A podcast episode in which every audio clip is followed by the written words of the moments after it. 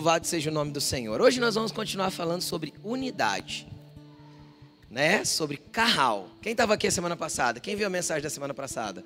Glória a Deus. Eu vou te contextualizar rapidinho sobre o que nós estamos falando. Nós estamos numa série de mensagens que começamos domingo passado e o nome dessa série é esse aí, ó. Carral, o poder da unidade. Tá? E a semana passada nós falamos um pouquinho de como nós podemos fazer parte do carral de Deus. E o que é carral, pastor? Carral é uma palavra hebraica que significa mais ou menos assim: ó, pessoas juntas com um propósito comum, com um objetivo em comum. Pessoas que se unem por causa de um objetivo em comum. Isso significa a palavra carral no hebraico. Tá? E aí nós explicamos que isso é quando Jesus falou da igreja. A palavra que Jesus falou que ele ia é, fazer com um povo e ia chamar esse povo de igreja é a palavra carral. Então nós somos o carral de Jesus, a família de fé, o povo escolhido. E a semana passada nós falamos um pouco de paternidade, de filiação. E nós explicamos que todos aqueles que recebem o Senhor e creem no seu nome, é dado o direito de se tornarem filhos. E por que nós temos que ser filhos para ser parte do carral de Deus? Porque o carral de Deus é uma família. É uma família de fé, mas é uma família. Amém? E para ser da família tem que ser filho. E por ser filho nós temos o quê? Se eu sou filho e você é filho também, o que, que nós somos? Irmãos. E aí nós explicamos a importância de viver entre irmãos. Mesmo que de vez em quando saia algumas faíscas. Quem já brigou com o irmão aí alguma vez? O irmão natural de carne. Quem já brigou? Quem já brigou? Ninguém deixou de ser irmão por isso. Deixou? Não deixou. Então assim tem que ser na família de fé também. Nem tudo nós vamos concordar, nem tudo nós estaremos teremos o mesmo entendimento, mas em tudo nós estaremos conectados no espírito para continuar na mesma direção. Amém? Você crê nisso?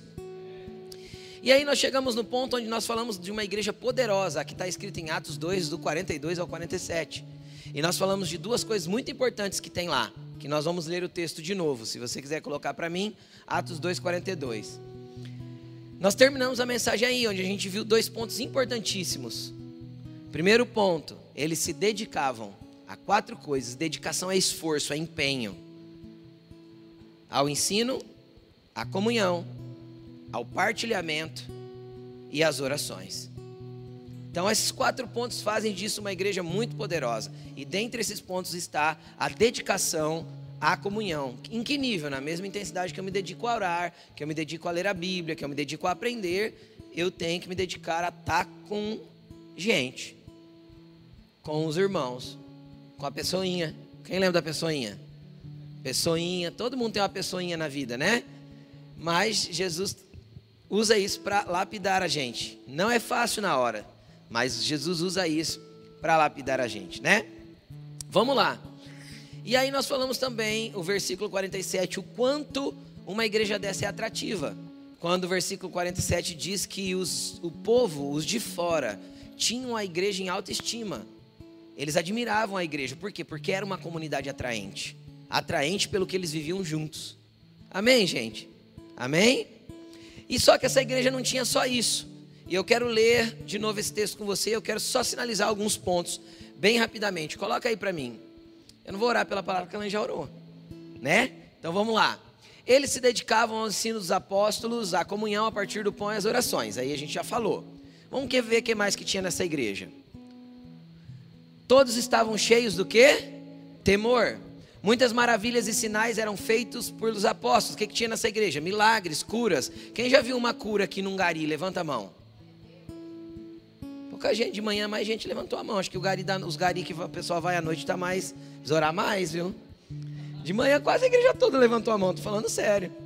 Né? Já tivemos muito, toda hora acontece curas, milagres e sinais maravilhosos nos garis. Eu mesmo, há um, acho que um ano atrás, fui curado de uma tendinite no ombro, diagnosticada com exame, com ressonância e tudo. O que, que tem que fazer? Só se alonga, não tem cura. E dor dentro do ombro, e dor dentro do ombro. De repente, fui num gari, pedi oração, Saí de lá sem nada. A Miriam, contei de manhã da Miriam. Contei de manhã da Miriam. Conta aqui, ela quer que conta, gente, que conta. Gente, ela já foi para casa ou tá Uau, tá em casa, gente.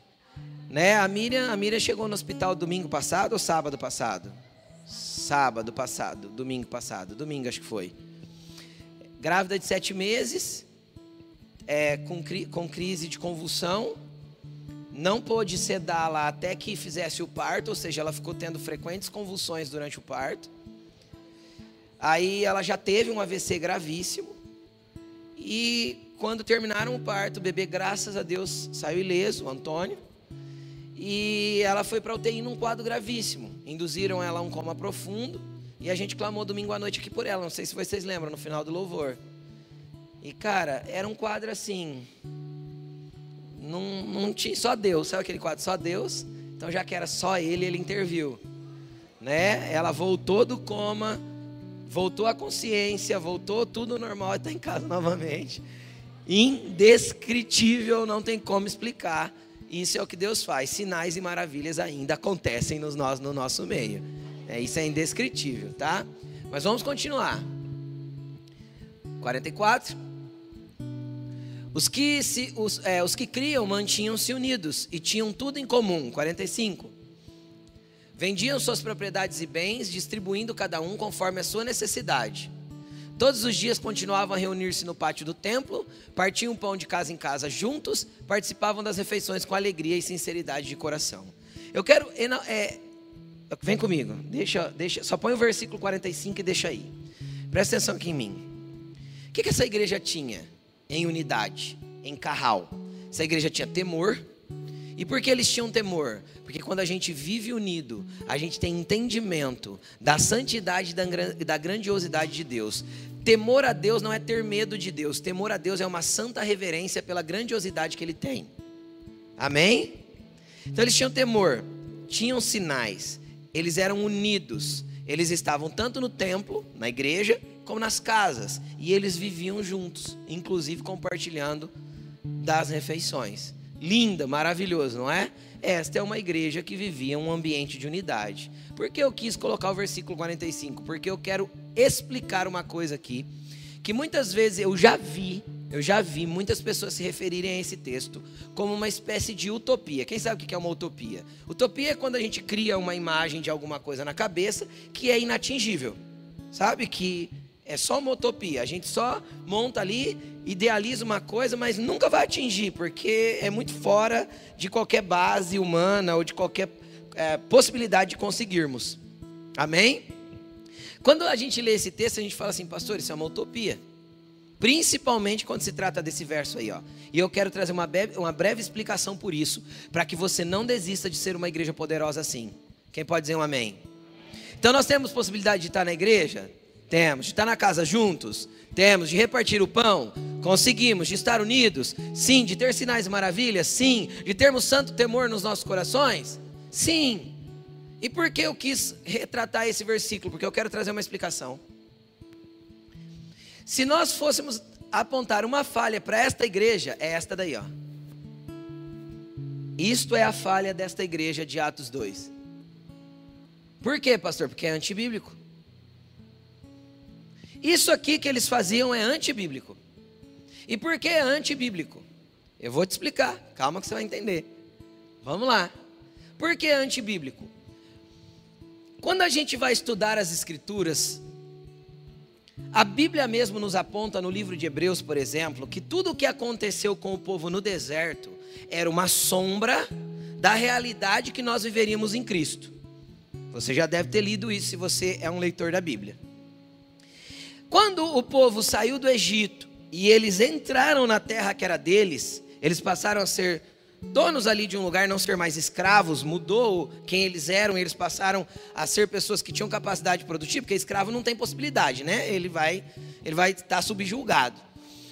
Deus olhou para eles e deu a seguinte ordem: falou para eles assim, ó, plantem, colham, compram, vendam, deem ao necessitado, ajudem o que passa fome, acolham o estrangeiro. Essa era, era, essas eram as ordenanças de Deus.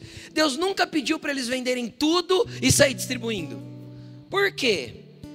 Deus nunca pediu, porque é, é, um, é um fato simples. Se todos nós aqui começamos a vender o que temos e repartir com quem não tem, daqui cinco anos todo mundo aqui está necessitado. Todo mundo. Por quê? Porque nós rompemos a nossa capacidade produtiva. Porque aquilo que eu tenho é aquilo que tem capacidade de gerar mais riqueza para mim. Você concorda comigo? Se alguém tem investimentos, tem casas alugadas, tem negócios que prosperam, isso é o que Deus te deu de capacidade para gerar recursos para o reino de Deus, para atender o necessitado, para atender aquele que precisa, para atender a mão, a estender a mão para aquele que necessita. Pastor, me dá mais base bíblica. Jesus nunca pegou todo o dinheiro da bolsa e deu para os pobres. E a bolsa de Jesus não era pequena, no sentido financeiro. Porque tem gente que acha que Jesus pediu esmola. Só louco para pensar isso. A Bíblia diz que um dia eles estavam sentados na beira da praia e todo mundo que estava lá estava com fome. Aí Felipe, preocupado, Felipe não era o tesoureiro, o tesoureiro era o Judas. Veja bem, a bolsa de Jesus era cheia e tinha um tesoureiro ladrão. Porque a Bíblia diz que ele roubava da bolsa. E Jesus sabia. Tá? Então ele tinha um tesoureiro ladrão e não faltava dinheiro. Aí, Filipe fica preocupado, 5 mil pessoas sentadas na beira da, da, do mar da Galileia, todo mundo com fome. Filipe chega em Jesus e fala assim: Senhor, manda eles embora. Tá ficando tarde, eles não vão conseguir chegar nos vilarejos, eles vão precisar comprar comida ainda. Arrumar um lugar para dormir. Despede eles. O lugar é meio, é meio longe dos vilarejos que tem ao redor. Jesus olhou para Felipe e falou assim: Ô Felipe, dá vocês de comer para eles. Felipe faz a seguinte observação: Senhor, seria prudente gastarmos 200 denários com pão? Se Felipe questionou se era ou não prudente usar 200 denários para comprar pão, significa que tinha os 200 denários na bolsa. Porque se não tivesse, Felipe ia falar assim: Senhor, nós não temos recurso financeiro para comprar tudo isso de comida. Ele questionou a prudência de gastar tudo isso para dar comida para o povo. E isso ele questionou com Jesus. Deixa eu te falar uma coisa: Jesus chamou 12 pais de famílias para ser discípulos. Sabe quem bancava a casa desses 12 homens? Jesus. Ele era responsável pelos homens e pelas famílias dos homens que ele chamou. Então o ministério de Jesus tinha dinheiro. Jesus falou assim: não precisa, traz os pães. O que, que vocês têm? Tem cinco pães e dois peixinhos, traz aqui. Não vamos gastar os 200 denários hoje, não. Pode distribuir agora. Abençoou, falou: pode distribuir. E aquele pão e aquele peixe se multiplicou e todo mundo comeu. Mas os 200 denários estavam ali. E aí a Bíblia diz que Jesus ajudava os pobres. Que Judas se cobrava quando o vaso de alabastro foi quebrado lá no pé de Jesus, ah, é, podia ter vendido isso por 200, 200 denários de novo, por 200 denários e ter dado para os pobres, ou seja, eles ajudavam os pobres com dinheiro. Então Jesus sempre deu ajuda aos pobres, ele, o ministério dele, os discípulos dele, mas não, Jesus nunca mandou eles venderem tudo e distribuírem. Nem para os que pararam de pescar, Jesus mandou Pedro vender o barco. Como eu sei que Pedro não vendeu o barco? Porque a primeira coisa que Pedro fez quando Jesus morreu, o que, que ele foi fazer? que, que ele tinha guardado? O barco. Quem está entendendo o que eu estou falando? Jesus não mandou Pedro se desfazer do barco. Três anos e meio andando com Jesus, o barco estava lá guardado. Então, vou para um último texto, porque diz que para ser base bíblica fundamentada mesmo tem que ter três textos bíblicos. 1 Coríntios capítulo 9, isso, capítulo 9, versículo 10 em diante. Depois eu leio na hora dos dízimos aqui. A Bíblia diz assim: ele mesmo, Deus, dá pão para o que come e semente para o que semeia. E Deus é fiel para multiplicar as suas sementes. Ou seja, parte do que Deus nos proporciona é pão, nós vamos nos manter, nós vamos comer, nós vamos estar alimentados, nutridos, com conta paga, tudo mais. E parte do que Ele nos dá, ele nos dá é o que? Semente. A semente eu semeio. Se eu semear o pão, eu fico sem nada passo fome. Quem está entendendo o que eu estou falando? Então, esse é uma estrutura que esta igreja errou. E eu tenho uma perspectiva, e é só uma análise teológica minha, do porquê que eles erraram nisso. Por um entendimento de fim dos tempos equivocado.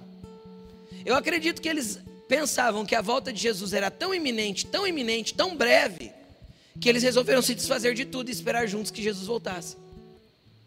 Para mim é isso. Entende? Eles tinham uma percepção de que Jesus voltaria tão de forma tão rápida para estabelecimento do reino de Deus na terra, que eles venderam tudo. Não, vão vender. Vão vender, vão distribuir, vão viver, vão viver em comunhão, em comunidade, vão viver bem, vão estar junto e vão viver todo mundo bem, todo mundo abastado, porque Jesus vai voltar. E eles fizeram isso. Só que aí eu encontro em Atos capítulo 11 e em Gálatas capítulo 1, o apóstolo Paulo falando em Atos, foi Lucas que escreveu, em Gálatas foi o apóstolo Paulo que escreveu a mesma história. Que 15 anos mais tarde da conversão de Paulo, houve uma grande fome em Jerusalém. E eles precisaram levantar donativos com todas as igrejas de fora de Jerusalém para ajudar a igreja de Jerusalém. O que, que aconteceu com essa igreja 15 anos depois? Todo mundo foi igualado na pobreza, na necessidade. E eles precisaram pegar ajuda de outras pessoas de fora para suprir as suas necessidades financeiras. Por quê? Porque esse foi o erro que eles cometeram. Então, se Jesus está te dando capacidade de produzir, de ter bens, de ter coisas, cara, produza e saiba que grande parte do que Deus te dá é semente. Porque a, a, a, promessa de Deus não é multiplicar o teu número de bens, mas multiplicar a tua capacidade de semear. A intenção de Deus de te enriquecer é capacitar, capacitar e aumentar a tua capacidade de semear. Porque o reino de Deus precisa de recursos financeiros. Eles só fizeram, pegaram esses recursos e distribuíram de forma equivocada. Amém? Mas não deixou de ser uma igreja poderosa por isso. Deixou? Não, porque falhas no entendimento todos nós temos. E eles estiveram nessa área. Como eu disse, às vezes por entendimento de fim dos tempos de forma equivocada. Mas tiveram. Amém? Mas era uma igreja poderosa, cheia de Deus, cheia de poder, cheia de comunhão, cheia de unidade. E é isso que um carral precisa ser, é isso que Deus quer que nós vivamos em nome de Jesus. Amém? Bom, hoje o tema da mensagem é unidade. E hoje eu quero falar especificamente sobre unidade. Por quê? Porque a unidade é algo muito importante. Por quê? Porque a comunidade depende da unidade. Quando nós pregamos a palavra comunhão, no grego é a palavra koinonia. O que, que significa? Estar juntos. Quando nós pegamos a palavra comunidade no português, olha que interessante. Você já parou para perceber que a palavra comunidade, se você separar as sílabas, como que ela fica? Arranca a primeira sílaba dela. Com unidade. Sem unidade não há comunidade. Porque para ser uma comunidade, tem que ter unidade. Entenderam? Comunidade. Com unidade. Então a unidade é a base principal de nós permanecermos juntos. Olha para essa pessoa linda que está perto de você, que às vezes você nem acha linda, mas você não vai ofender ela, e vai falar assim: Eu vou ter unidade com você.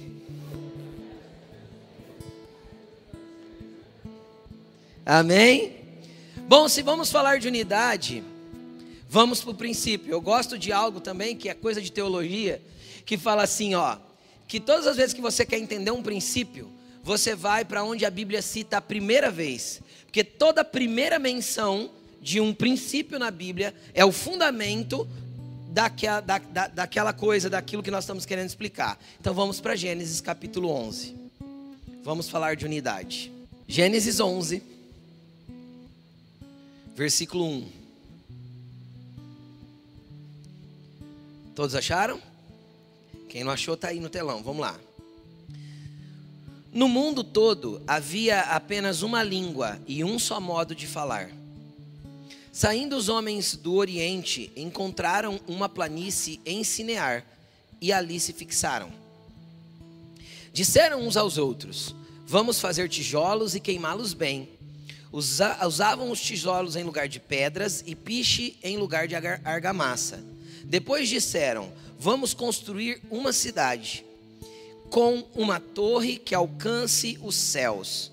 Assim nosso nome será famoso e não seremos espalhados pela face da terra. O Senhor desceu para ver a cidade e a torre que os homens estavam construindo.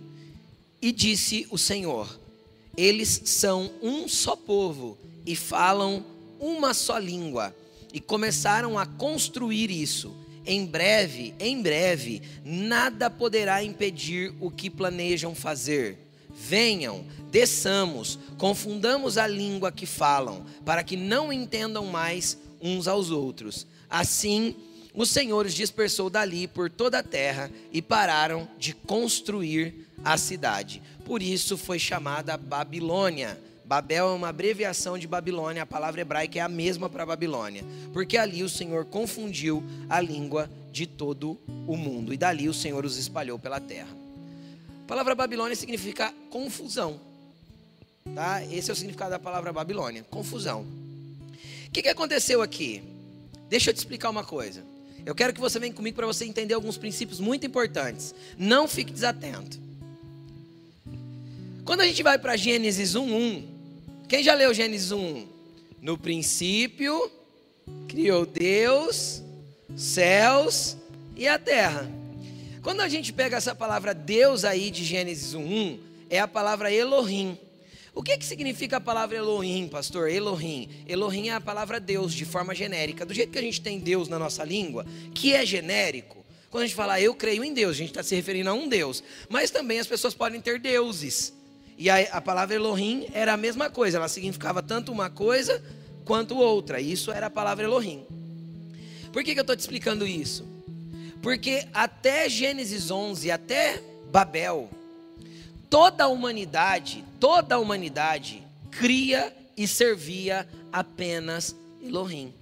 Não existia outra divindade, outro jeito de adorar, não existia outra forma de fazer é, adoração, não existia outra forma de fazer sacrifício. Era só aquilo que Deus havia determinado e era só Ele que era servido e só Ele era adorado. Só.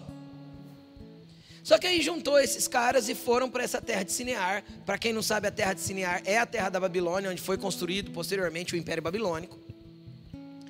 E ali eles resolveram fazer um tijolo diferente. Até então a Bíblia não cita sobre tijolo, era só pedra.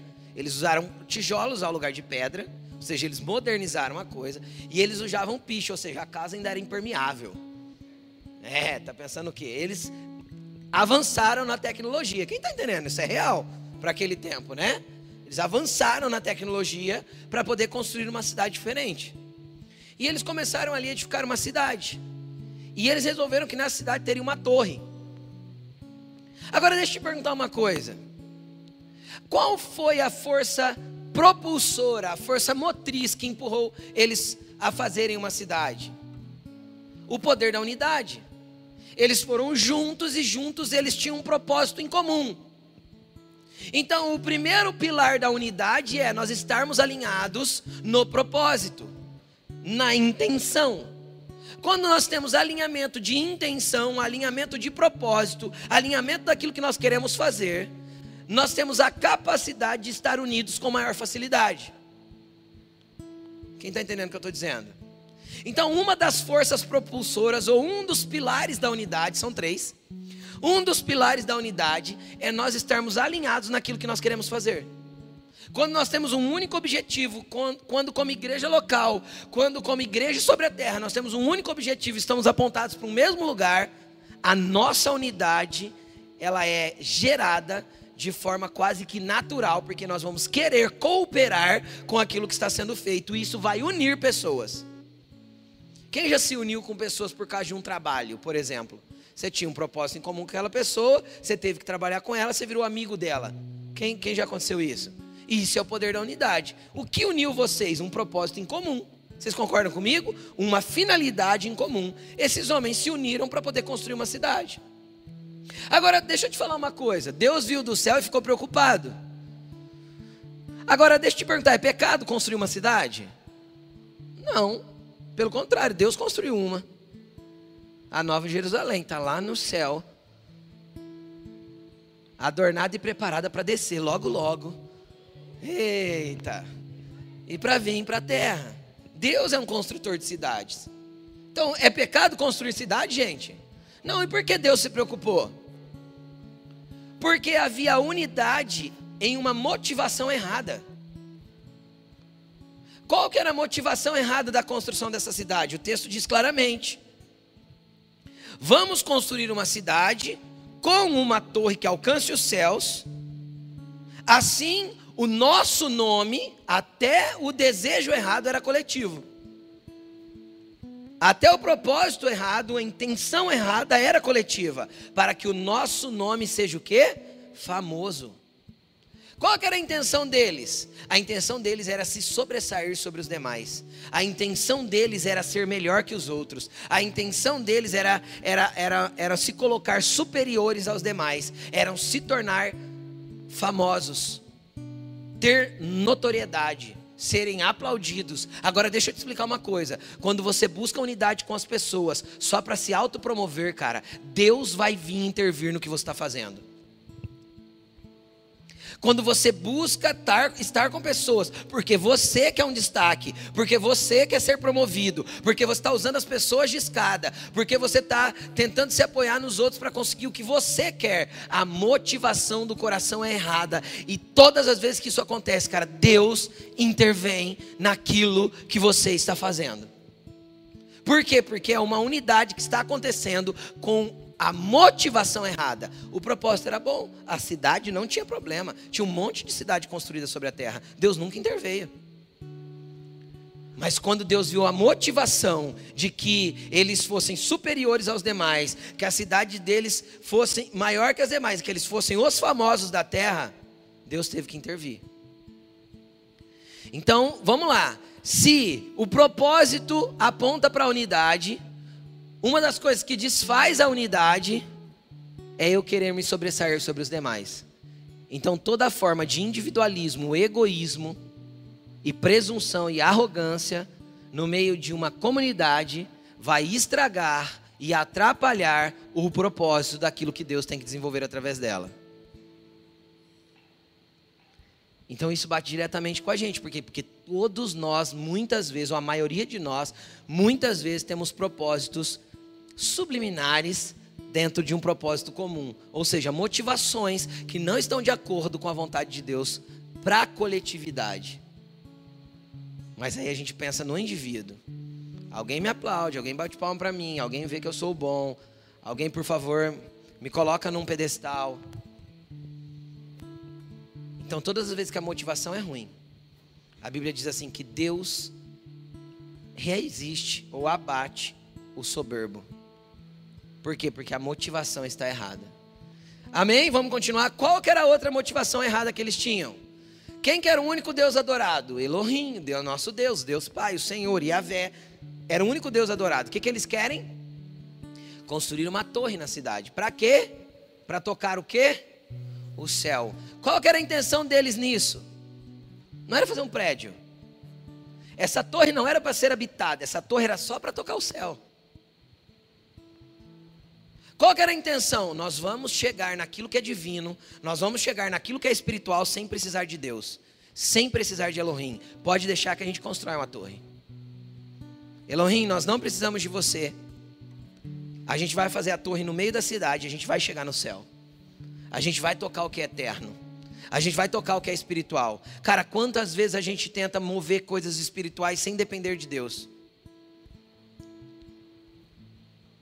Quantas vezes a gente tenta mover coisas no meio, no meio do povo de Deus, sem depender de Deus, sem orar, sem buscar direção, sem entender de Deus o que Ele quer, e a gente quer agir com as nossas próprias mãos.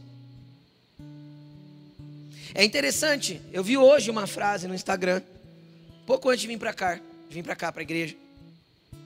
Não lembro nem de que perfil que era. Mas que algum homem do passado desses homens de Deus disse o seguinte: que se o Espírito Santo fosse tirado da igreja hoje, 95% das coisas que fazemos continuariam a ser feitas.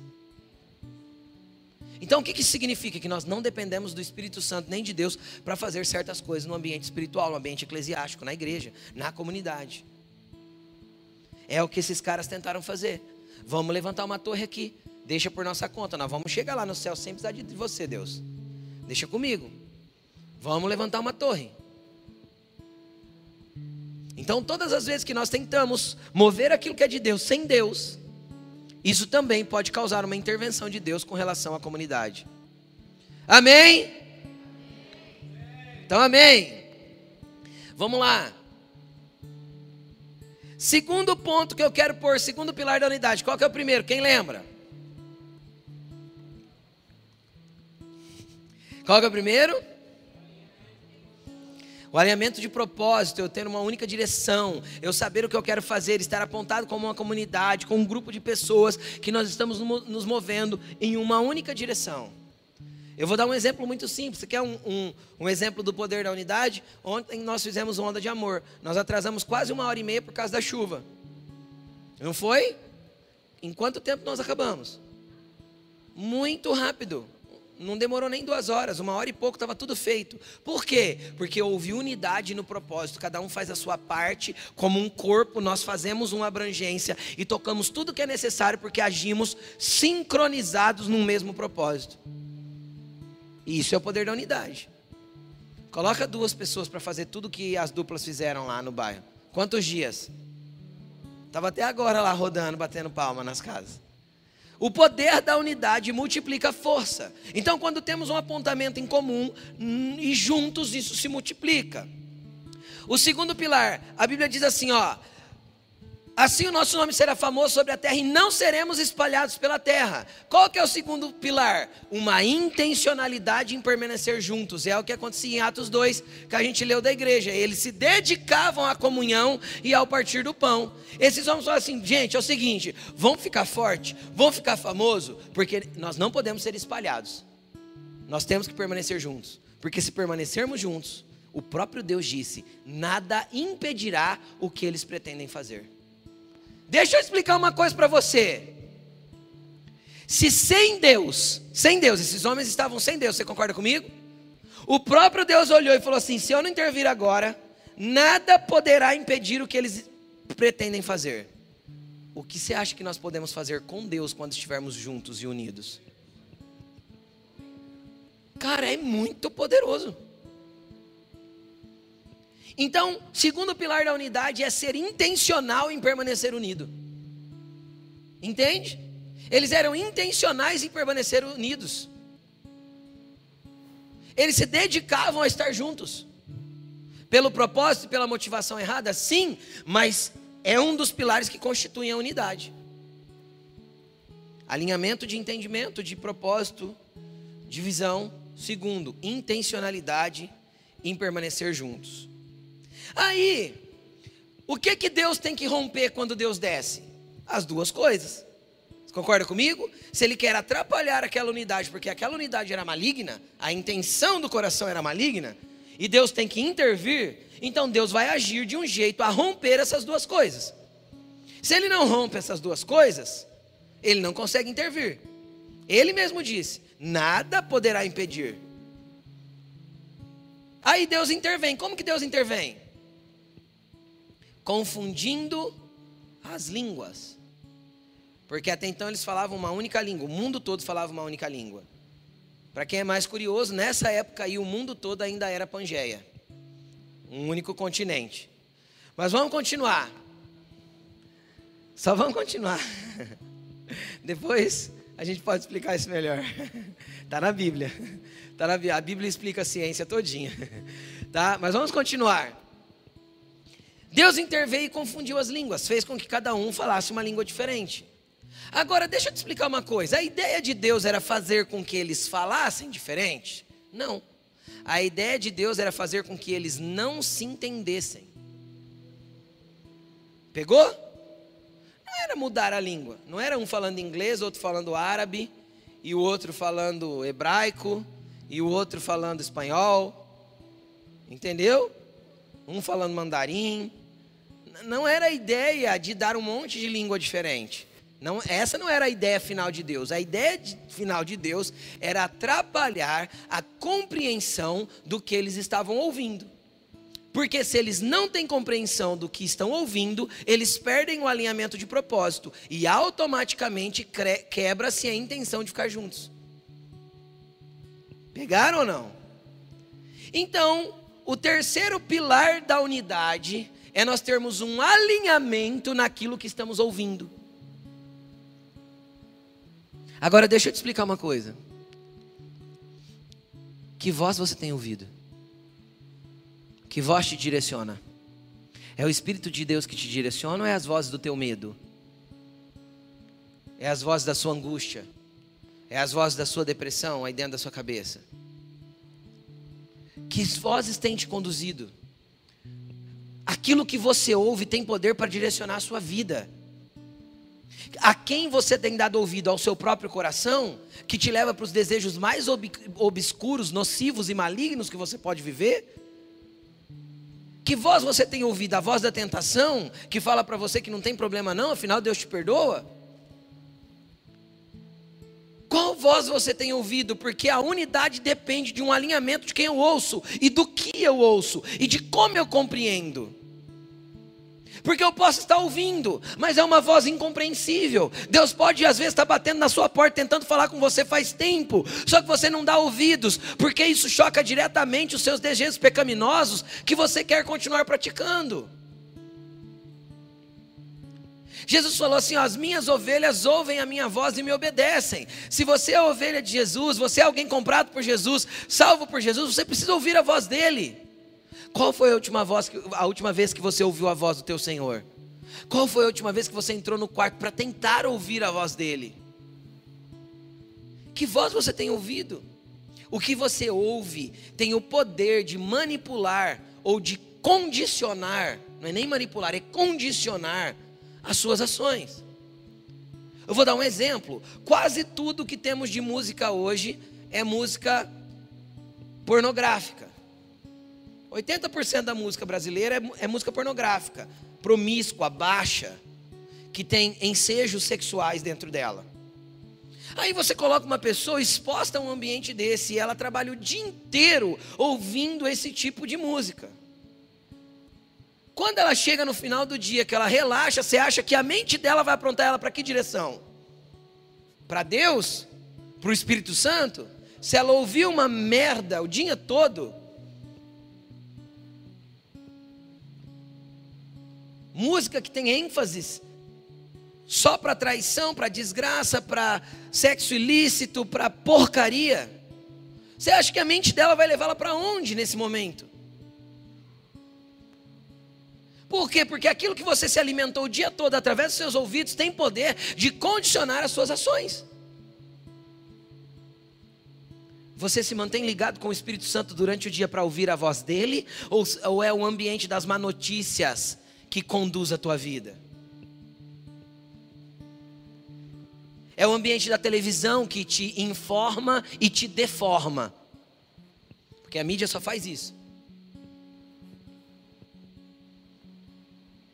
É a internet que você consome o dia todo, ouvindo e vendo bobagens e nutrindo aquilo dentro de você, e na hora que você precisa ouvir Deus, a mente está tão ligada que você não consegue desligar para ouvir Jesus. Aí, quando a gente tem a percepção do nosso entendimento aqui nos nossos ouvidos corrompida, nós quebramos um dos pilares da unidade. Por quê? Porque a boca fala do que o coração está cheio. E quando eu vou comungar com os meus irmãos com o coração cheio das porcarias que eu vi e vi, eu vou derramar sobre eles isso que tenho.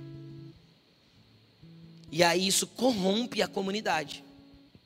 Aí, ao invés de ter palavras edificantes, conforme Paulo orientou, não saia da vossa boca nenhuma palavra torpe, mas só aquilo que for bom e for para a edificação daqueles que ouvem. Aí, ao invés de eu estar numa roda para somar, edificar, orientar, dar risada sim, mas de uma forma saudável, eu vou falar besteira.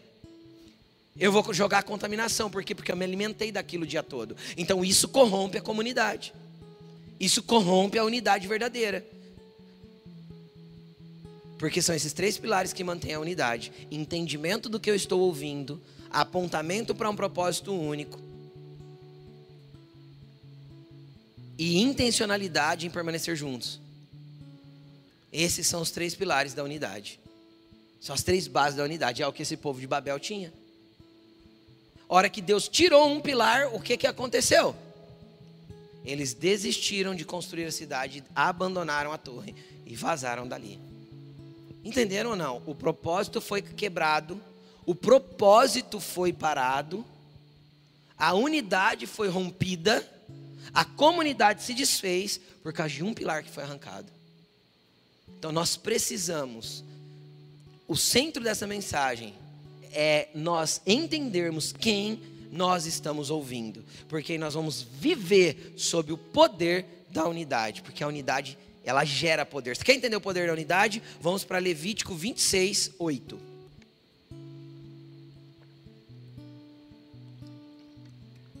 Olha aqui, antes de eu ler, vem comigo, não lê ainda não, vem aqui para mim. Sabe qual é o contexto aí? Vocês sabem que eu gosto sempre de colocar o contexto que o verso tá, para que você não, não leia fora do contexto. Deus está falando a respeito de obediência para o povo. Me obedeçam, façam o que eu estou pedindo, o que eu estou mandando. E aí, quando a gente fala sobre a palavra obe obedecer no hebraico, que aí foi escrito em hebraico, é a palavra chamar. Chamar, S-H-A-M-A, se fosse transliterar para a nossa língua, chamar. Sabe o que significa chamar? Chamar, chamar. Sabe o que significa chamar no dicionário?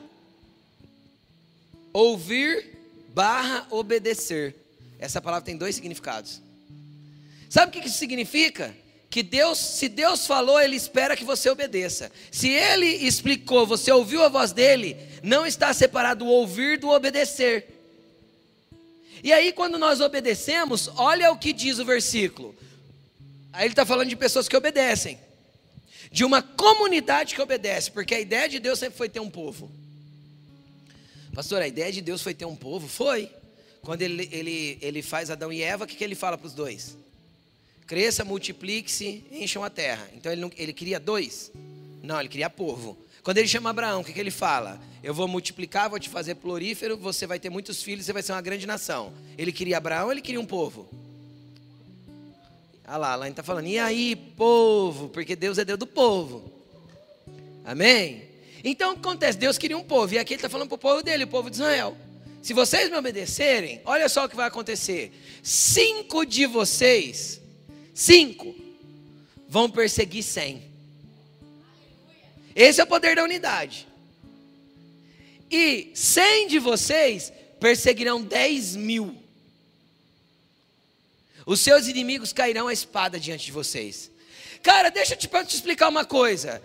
Quando nós estamos em comunidade e entendemos que as nossas guerras não são individuais,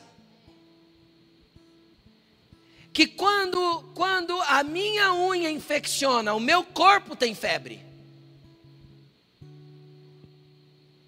O meu sistema imunológico vai causar uma febre para trabalhar na infecção da unha. Mas o problema não é da unha. Deixa a unha se estrepar com seus problemas. Não! Quando nós falamos de corpo de Cristo, de coletivo, o problema de um é o de todos. Agora eu vou te levar para um lugar mais profundo que isso. Aí você vai com febre no médico. Vai precisar de uma intervenção na unha encravada que está inflamada? Vai. Só que antes disso, eles vão te dar um remédio pela tua boca para que abaixe a sua febre. Sim ou não? O que, que a sua boca tem a ver com a sua unha? E aí vão te dar uma injeção no seu bumbum por causa da sua unha. O que, que o seu bumbum tem a ver com a sua unha? É a parte boa do corpo que precisa tomar o remédio e ser o remédio para a parte que está sofrendo do corpo. Isso é o poder da comunidade. Só que, muitas vezes tem gente sofrendo no corpo e está caladinho. E sabe quais são as piores doenças de um corpo? As silenciosas. As piores doenças de um corpo é aquelas que não fazem barulho, que são silenciosas, que não causam febre, que não causam dor. Essas são as perigosas. Então, querido, se você está sofrendo, está sofrendo sozinho, está aí se definhando sozinho, porque você é orgulhoso, não, fica tranquilo que os meus problemas resolvo eu. Deixa eu te contar uma coisa: você corre o risco de morrer sozinho sem que ninguém perceba a sua dor. Enquanto você não aprender a expor as suas dores, pedir oração, cara, se eu estou bem, eu estou bem. Se eu não estou, não estou. Se eu estou internado, eu estou internado. Se eu tenho dor, eu tenho dor. Se eu estou sofrendo, eu estou sofrendo. Se eu estou em depressão, eu estou em depressão. Peça oração, clame para o corpo. Fala, gente, tem alguém que tem antibiótico aí? Ora por mim, que derrama antibiótico sobre a minha vida de oração. Entende o que eu estou falando? Tem alguém que tem abraço? Estou precisando de um abraço. Que o buraco aqui no peito está duro, a perda que eu tive agora foi muito pesada. Eu preciso de consolo. É o corpo, é o coletivo que vai fazer isso. Vai para o gari. Peça oração. Exponha quem você é, seja gente. Deus não conta com super-heróis. Quem já assistiu o filme da Marvel aí? Outro dia eu estava assistindo um filme da Marvel. E aí o Thanos falou um negócio bem interessante. Antes dele enfrentar os Vingadores, ele olhou para alguém da turma dele lá, dos que anda com ele, e falou, perguntaram para ele quem eram os Vingadores. Ele falou assim: acima de tudo, eles são arrogantes. Ou seja, uma pessoa que mal conheceu os humanos já percebeu que o problema deles é a arrogância. A arrogância faz com que eles sejam derrotados. Entendeu? A, a, nossa arrogância de não entender que é o coletivo que nos cura, que nos sara, que nos auxilia, que nos dá base, faz com que nós perdamos a guerra. Entendeu? Então, cara, se está doendo, chama, grita, chora, esperneia. Seja sincero. Vai lá para o seu, seu gari, para o seu líder de gari. Dependendo da tua, a tua condição, não dá para expor para todo mundo. Como eu disse semana passada, pega alguém mais maduro, exponha, fale. Porque às vezes essa pessoa não tem o antibiótico, mas sabe quem tem. Ela não tem a receita para comprar, mas ela sabe quem pode dar a receita. Quem está entendendo o que eu estou falando? É uma analogia que eu estou fazendo. Então, cara, não fique sozinho. Porque quando nós lutamos as nossas guerras juntos, cinco de nós vencemos cem. Capeta que vem contra a comunidade. Amém? Inimigos que vêm contra a gente. E cem de nós, mano, cai dez mil satanás. Entendeu? Esse é o poder da unidade. Juntos não há quem nos impeça. Deus disse isso. Juntos não há quem nos impeça. Mas individualmente nós somos frágeis. Amém? Então, cara, se você está passando por problema, peça ajuda. Dá uma febre aí, sabe? Grita de dor. Entende? Mas pelo menos expõe a sua ferida, porque alguém pode intervir. Para que o corpo todo não pereça. Que nós permaneçamos unidos no Senhor. No Senhor. Por que nós devemos permanecer unidos? Porque Jesus quer isso. Vamos ler? João 17, 20. João 17, versículo 20. Jesus orando.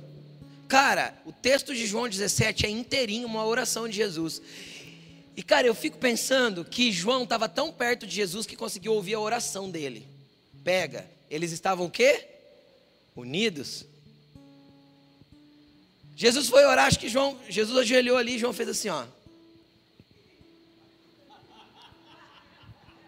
João nem orou, só ficou escutando o que Jesus estava orando. Para escrever depois.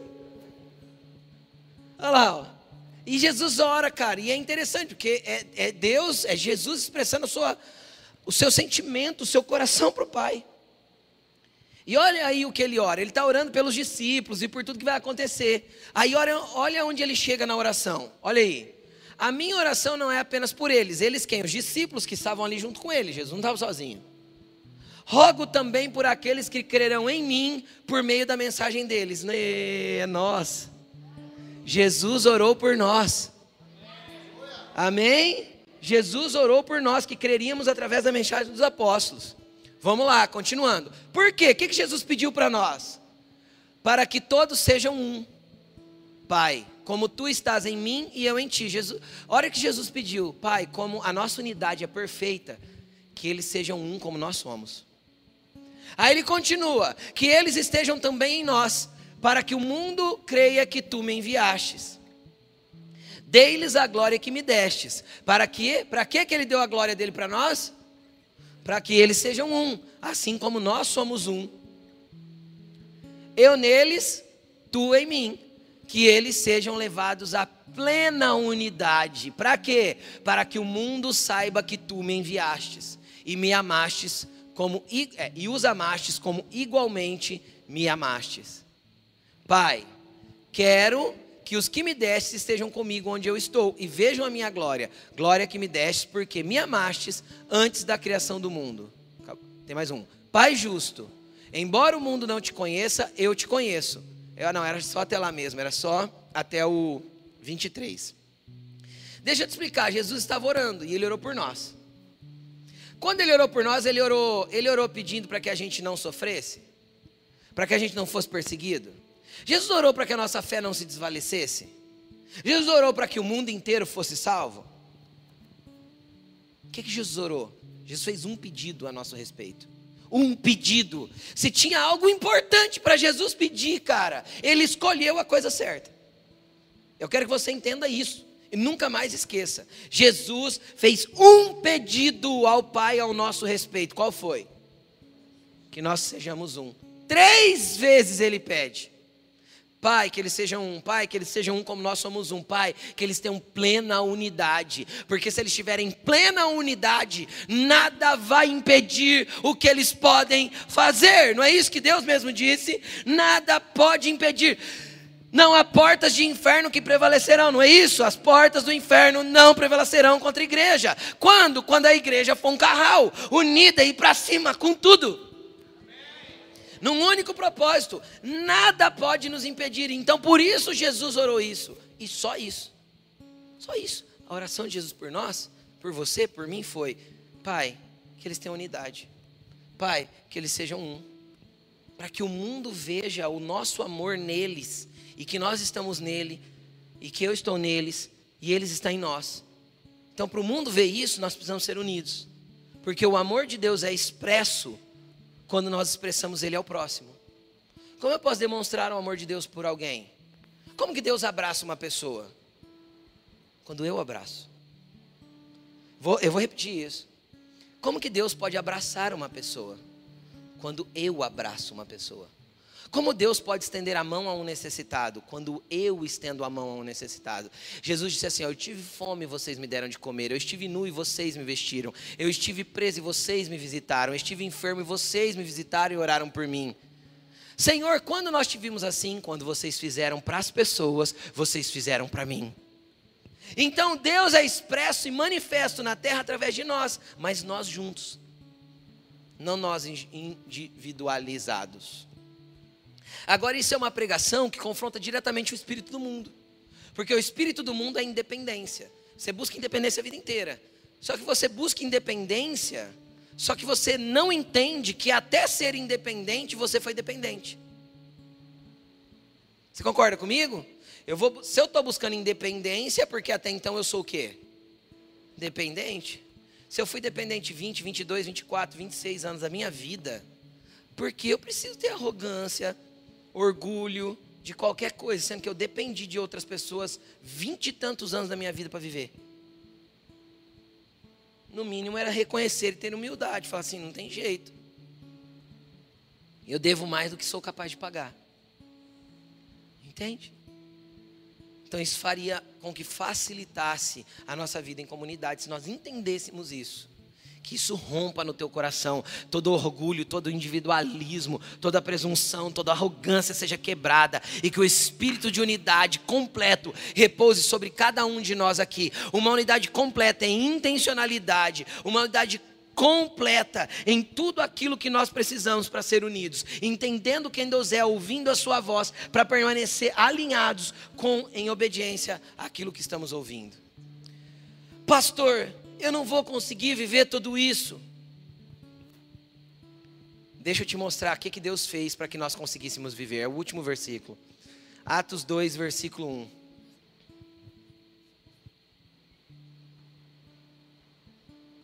Atos 2, versículo 1. Estamos acabando.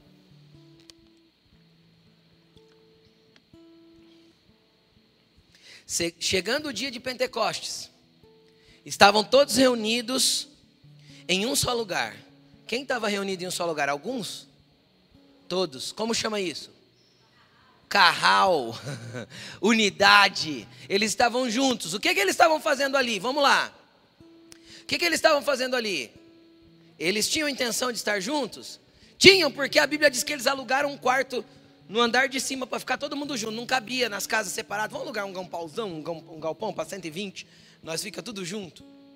Segundo, alinhamento de propósito. O que, que eles estavam esperando? A promessa que Jesus prometeu, o Espírito Santo que viria sobre a terra.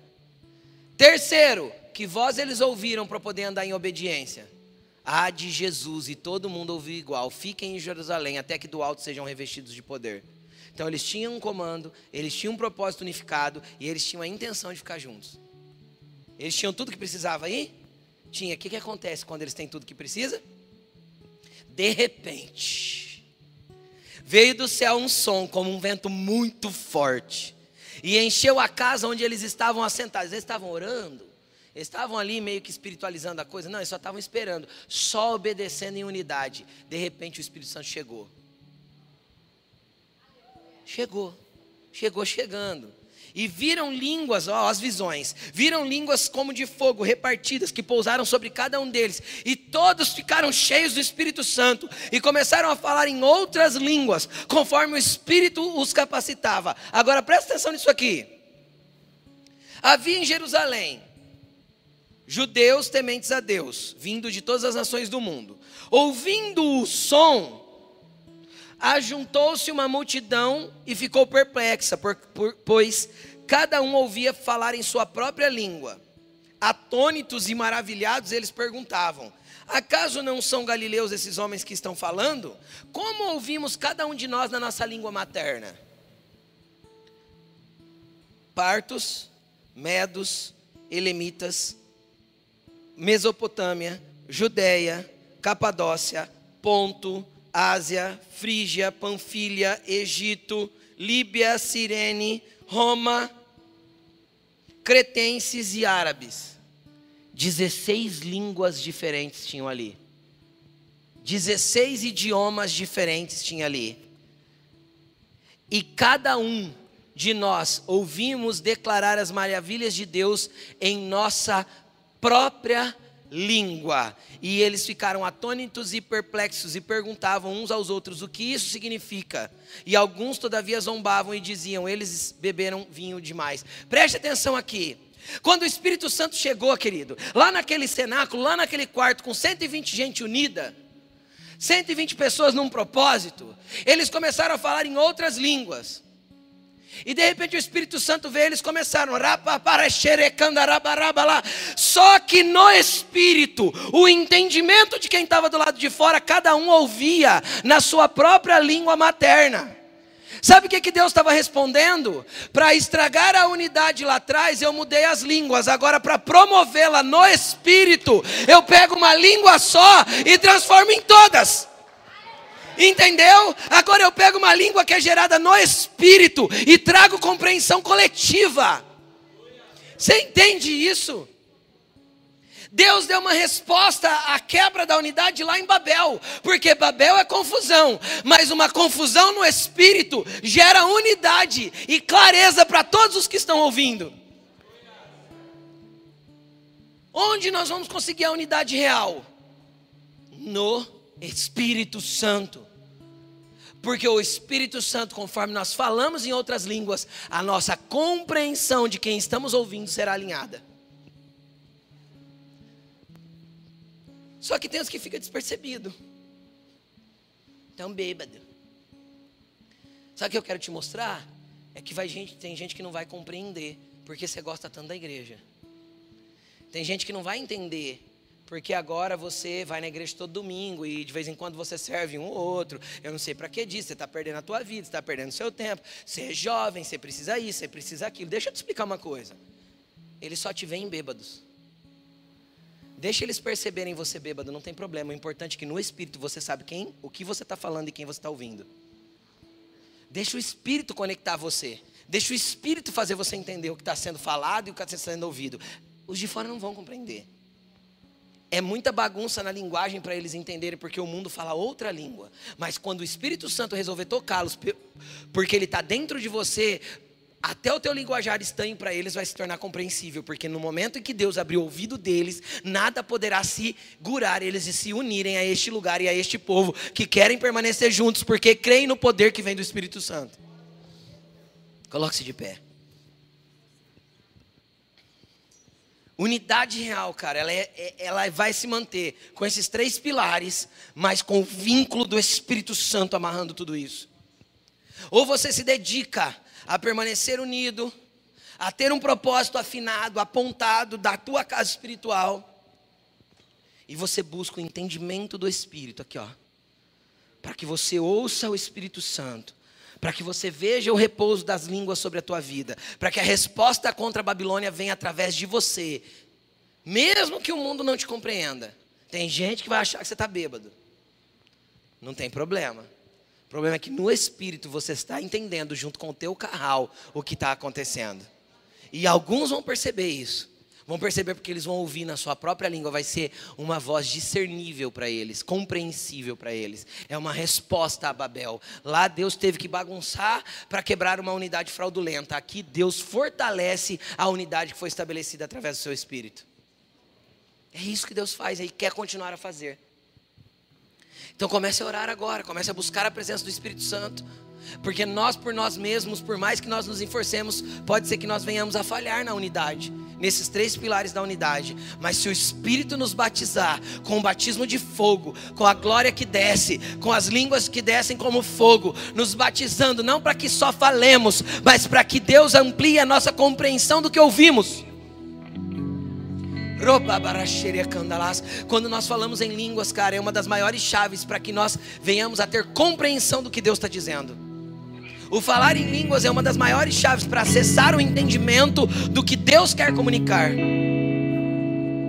Então comece a orar, comece a falar e comece a buscar, mas que isso seja comunicado no teu espírito de forma poderosa, graciosa e que seja uma unidade costurada no vínculo do Espírito Santo. Comece a falar com o Senhor agora. E comece a falar para o Senhor, Senhor, por tanto tempo eu não compreendi o poder da unidade. Hoje eu entendi, eu quero jogar fora o meu egoísmo, o meu individualismo, eu quero jogar fora tudo aquilo que me mantém longe, tudo aquilo que me afasta da comunidade. Eu quero abrir mão do meu egoísmo, eu quero abrir mão de tudo aquilo que me mantém afastado. Roba xerecanda rabalai xerecandarás. Rokla xereabalacandarás.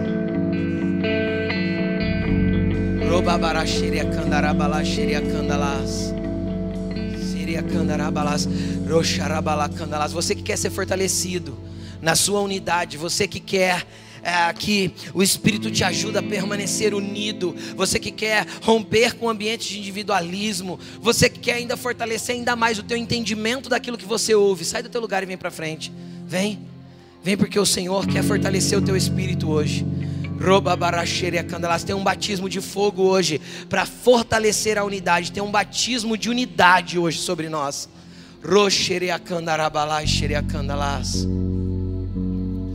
Você que está aqui, comece a buscar. O Senhor pode te marcar profundamente hoje. E pode ser que você chegue na sua casa hoje e aqueles que não te compreendiam comecem a compreender.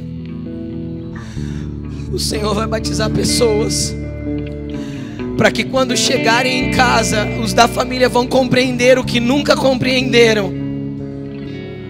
Porque o Espírito Santo vai te capacitar para esta, para manifestar esta, esse entendimento.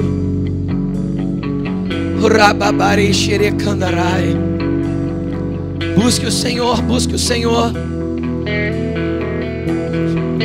Você que está aí no seu lugar, levante a mão e comece a buscar o Senhor. Comece a buscar, busque o Espírito Santo. Levante suas mãos para o alto. Declare assim: Espírito Santo, venha me batizar com teu fogo, para que eu possa ter no meu espírito um entendimento claro da tua movimentação e da tua unidade para o corpo. Que a nossa unidade represente e aponte para o mundo quem tu és. E mesmo quando eles não entenderem o que falamos, que no espírito eles compreendam e entendam para serem atraídos para a tua glória. Eu quero ser um instrumento da tua glória, um instrumento do teu reino. Usa-me, Senhor. Fale isso para ele: usa-me, Senhor. Usa-me, Senhor.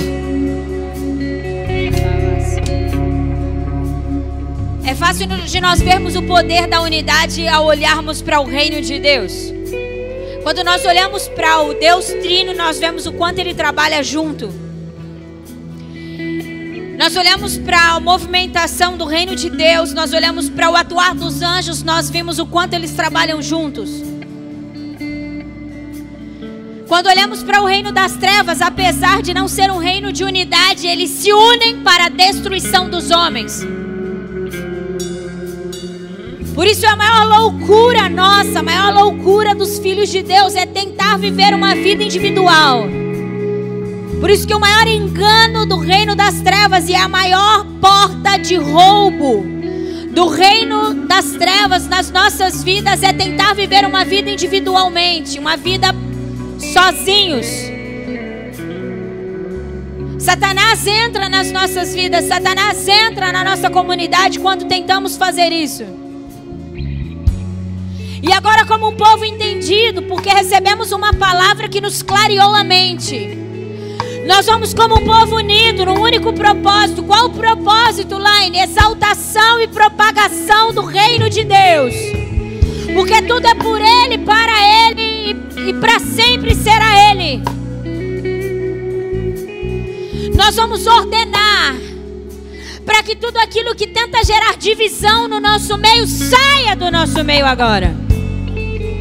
Nós vamos ordenar para que todo espírito que gera competição, todo espírito que trabalha no engano, na mentira, na inveja, todo espírito que trabalha na fofoca, porque aquele que semeia contenda entre irmãos, Deus odeia.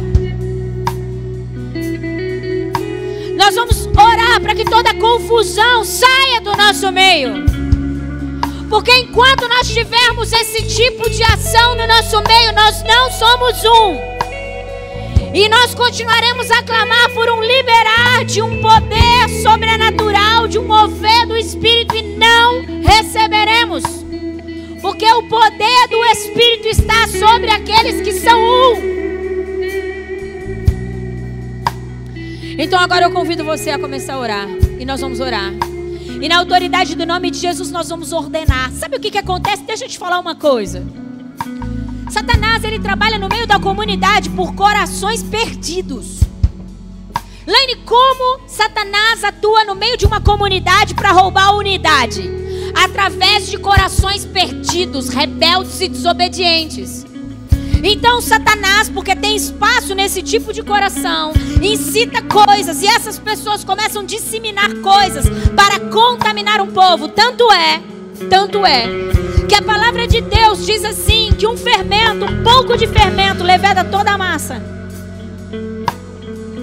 Então, um coração contaminado, um coração perdido, cego, sem entendimento, que foi enganado pelo reino das trevas, dissemina um pouquinho de fermento que dissemina um pouquinho de fermento, que dissemina um pouquinho de fermento. E então, o nosso adversário se instaura no nosso meio, se instala no nosso meio, gerando divisão, contenda, confusão, engano, mentira, insatisfação, para que o poder da unidade, o poder da comunidade seja roubado, porque é essa a principal intenção de Satanás.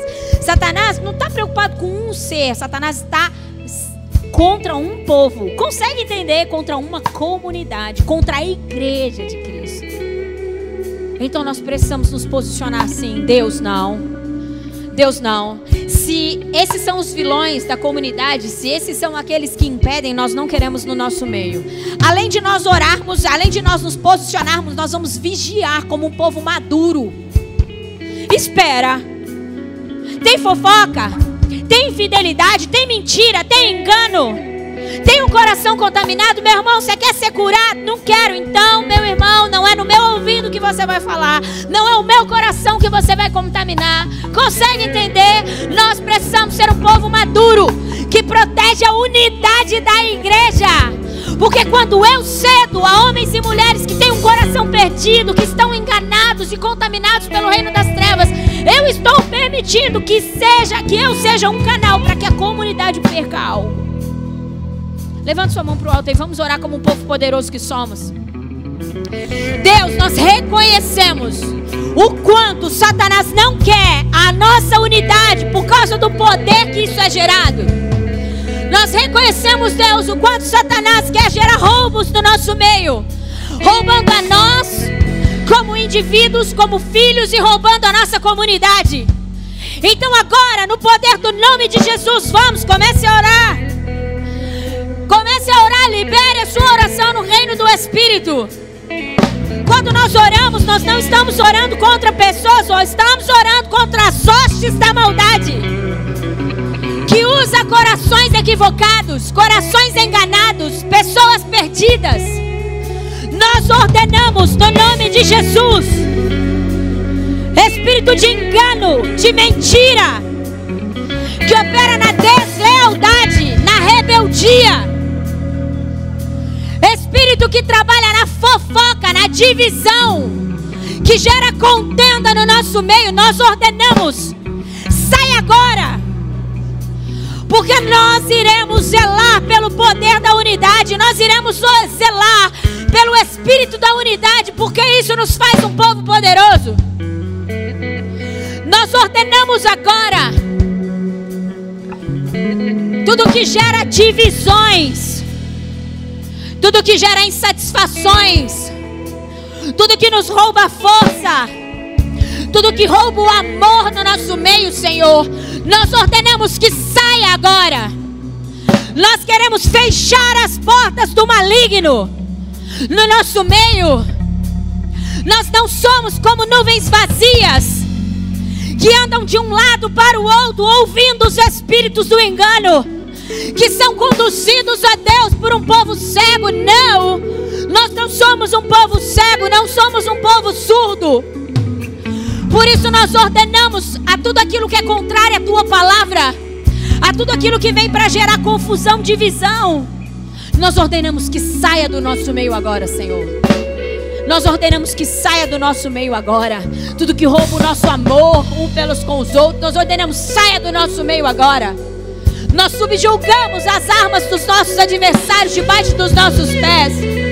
E nós declaramos a Deus que estamos unidos por um único propósito. E o amor do Senhor é o maior elo entre nós.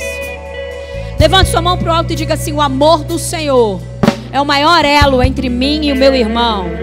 Fala por isso, Deus, apesar de todas as dificuldades que temos, apesar de todas as diferenças que temos, Deus, eu não desistirei de amar, não desistirei de servir, eu não desistirei de ser um, porque é essa chamada do seu reino para mim. Por isso, Deus, tudo aquilo que tenta me tirar desse lugar, eu declaro em nome de Jesus, derrotado agora. Em nome de Jesus, nós declaramos isso, Senhor. Declaramos que as portas que os inimigos estavam usando, nós estamos fechando ela agora. Na autoridade do nome de Jesus, nós seremos um povo poderoso. Nós seremos um povo poderoso, Senhor, porque somos um. Ouvimos uma única voz, um único Deus, Pai. Em nome de Jesus, em nome de Jesus. Você pode aplaudir ao Senhor. Chamamos Deus. Diga, eu te amo, Senhor. Nós chamamos Deus.